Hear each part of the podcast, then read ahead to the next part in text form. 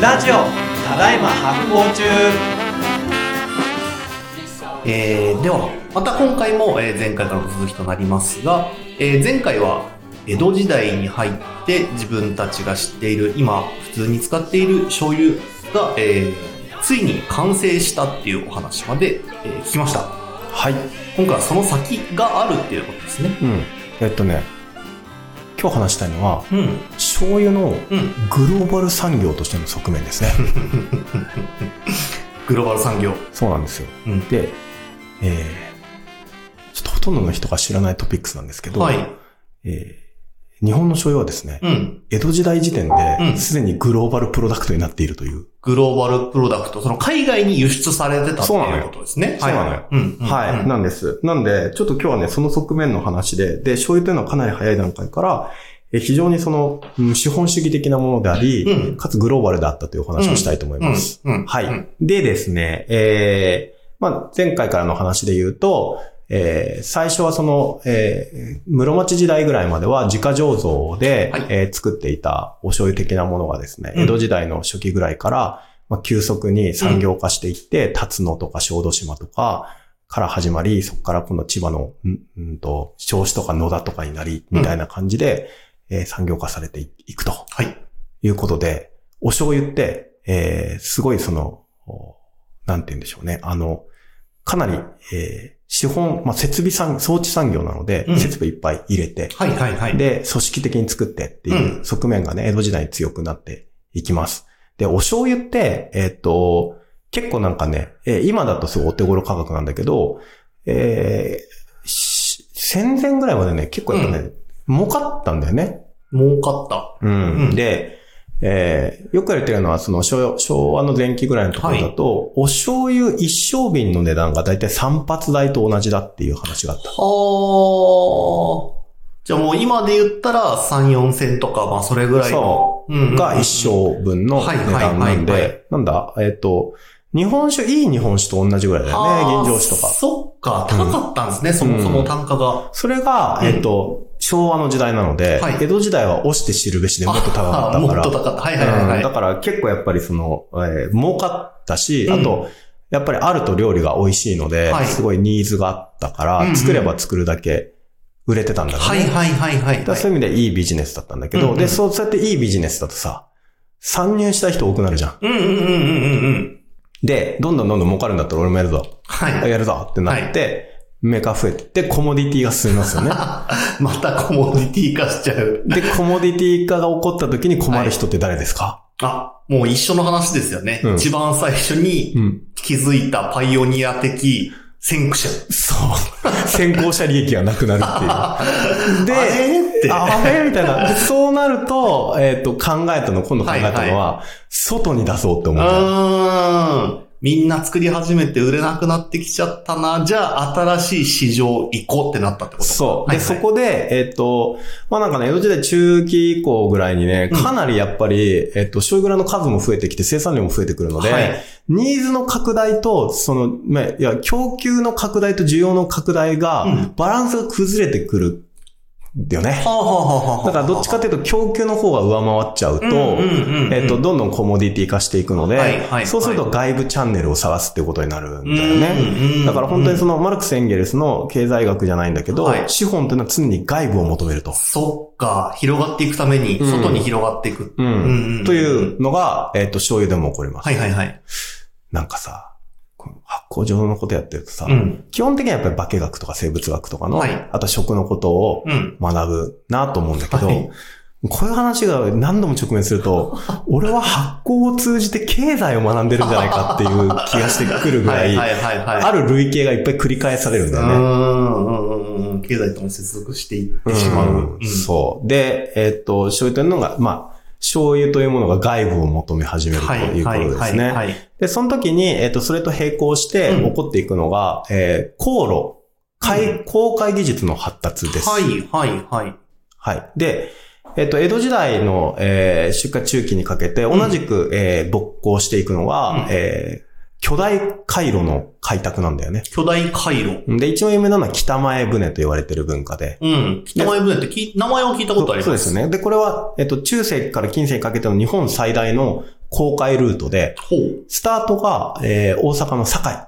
はい。堺港からスタートして、うん広島の尾道とかを経由して、瀬戸内海を通って、はあ下関あたりで山口のターンして、はい日本海側にターンしていって、日本海側に行くんだ。うんで、そこから、えっ、と、まあ、例えば、えー福井の若狭の方とか、はいはいはいはい。あと、秋田の木坂の方とかね、あと、あ山形のその、さ堺とかもそうだね。要所地だよね。あと、金沢とかもそうだけど、で、こう東北まで行って、そこからさらに、えー北海道まで伸ばし、伸びていく。ああ、日本全土的な。はい。利尻とか。はいはい。で、文献残ってるかどうかわかんないけど、僕道具で、えっと、確認したのがね、えっと、えーカラフトとかも行ってるし、えー？あとはその、オホーツクの方とか行って、はいで、多分、国後エトロフとかも行ってる。それぐらいの、まあ、うんうんすごい、ものすごい距離をこう、行く。はい一艘の船がね、それをずっと、いろんな荷物をこう詰め替えながらはい。渡っていくルートがあるんだけど、その当時ってそこまで日本の領土ですか？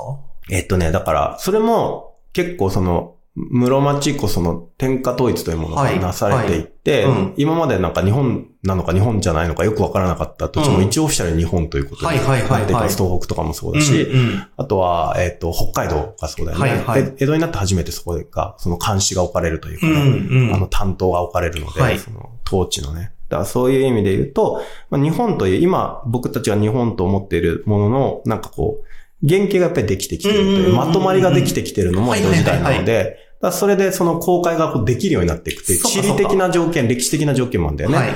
で、プラス公開技術が発達していくっていうことで、でなっていくんだけど、この時にね、醤油はね、えー、いい、いいっていうか、醤油にとって幸せなことだったんだよ、これは。醤油にとって幸せ。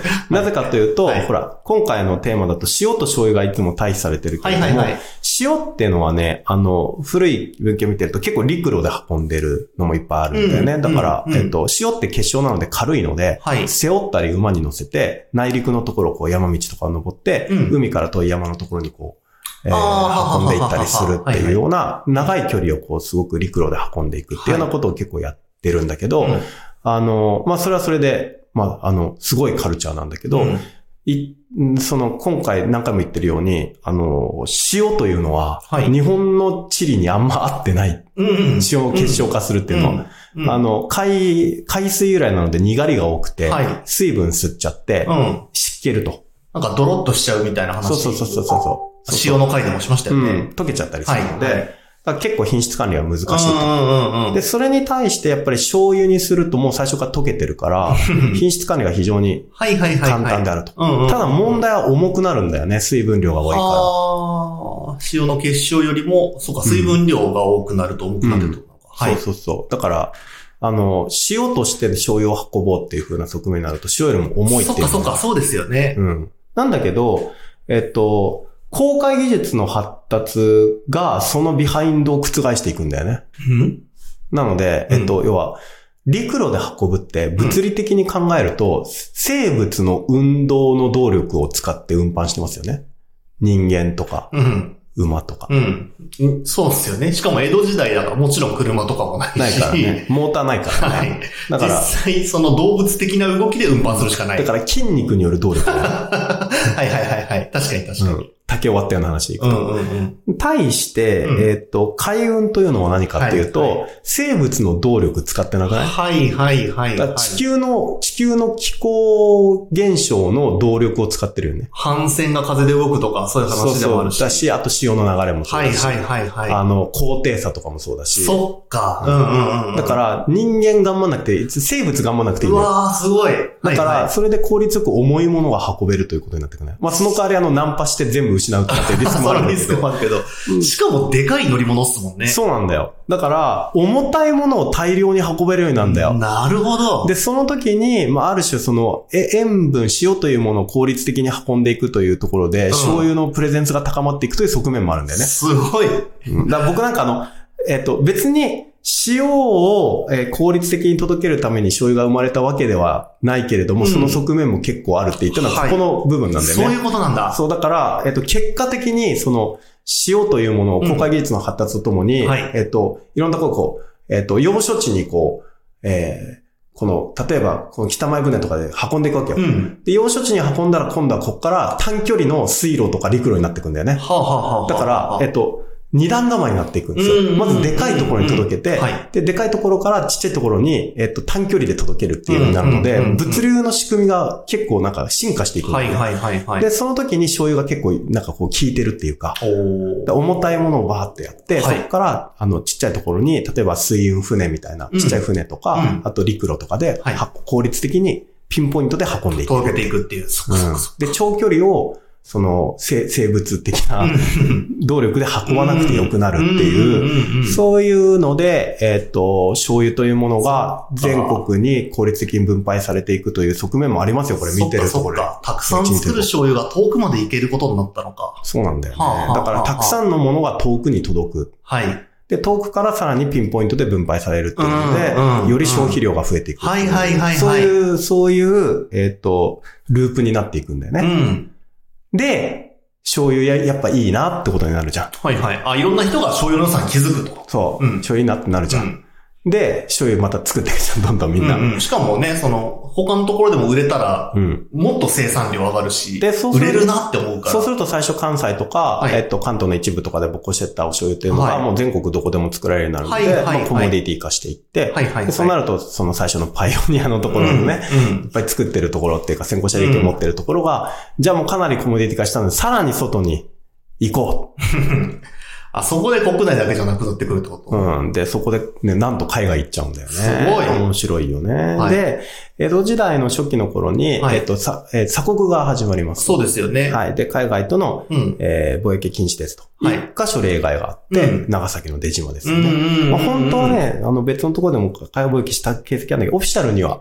出島だけが大丈夫だよって。はい。。なる。で、その時に、えーこの時期はですね、えーまあ本当近世に近い時期のあの、えっ、と、まあ世界史の話になっちゃうんだけど、あの、ひオランダで東インド会社が作られて、うん。えっ、と、そこの支店が、インドネシアのジャカルタあたりのところに置かれます。バタビアとかって呼ばれるんですけど。東インド貿易株式会社うん。がそれですか？そうですね。だから、まあね、初期のうん株式会社というか、はい貿易会社、商社ですよね。商社、はい。が、えっ、と、インドネシアに置かれて、うんそこが、その東アジアの貿易拠点として、ブランチとして機能していはい。くと。はい。で、えっ、と、出島と、そのバタビア、えっ、と、ジャカルタのところが、インドネシアが繋がりますと。うん。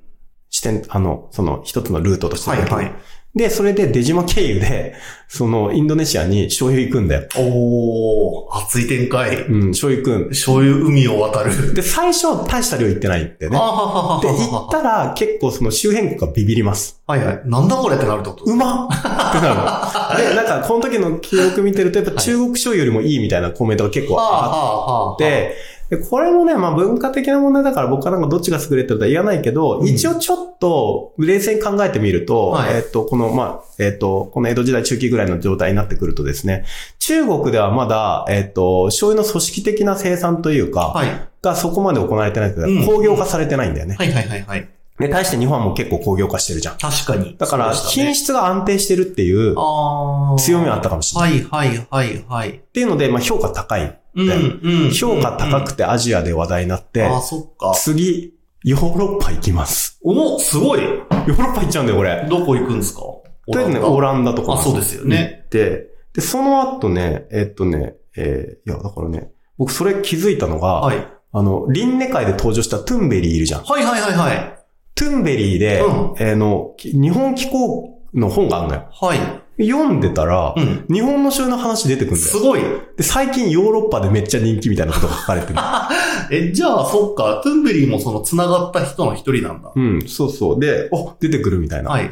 で、百科全書みたいなやつにも出てくるのよ。はいフランスの。はい。で、醤油という美味しいソースがあるみたいな。へヨーロッパ行ってます。ー。へー。フランスとかでも結構使われていて、ヨーロッパ諸国でちょっと変わった調味料として、うん。まあまあの量いってんだよね、これ。おー。え、なんか思ったよりも早いな、醤油がヨーロッパに行ってるの。うん。あの、だからね、これ18世紀ぐらいだから、うんだリンネの時代だに、ね。はいはい。リンネ醤油舐めてたかな可能性があるってことですね。なくはない。な なくはないなくは。ない、ない、ない、ない、ない、ない。あの、どうなんでしょうか。あの、大垣で聞いてみたいな。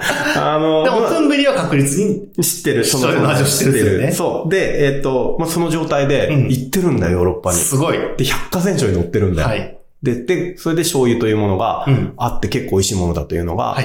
えー西洋の世界にも認知されてうわ。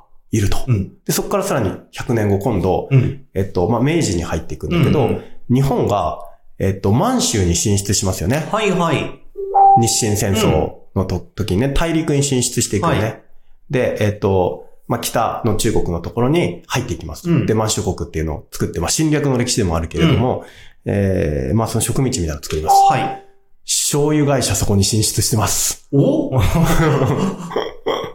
それは何のために進出したんですか？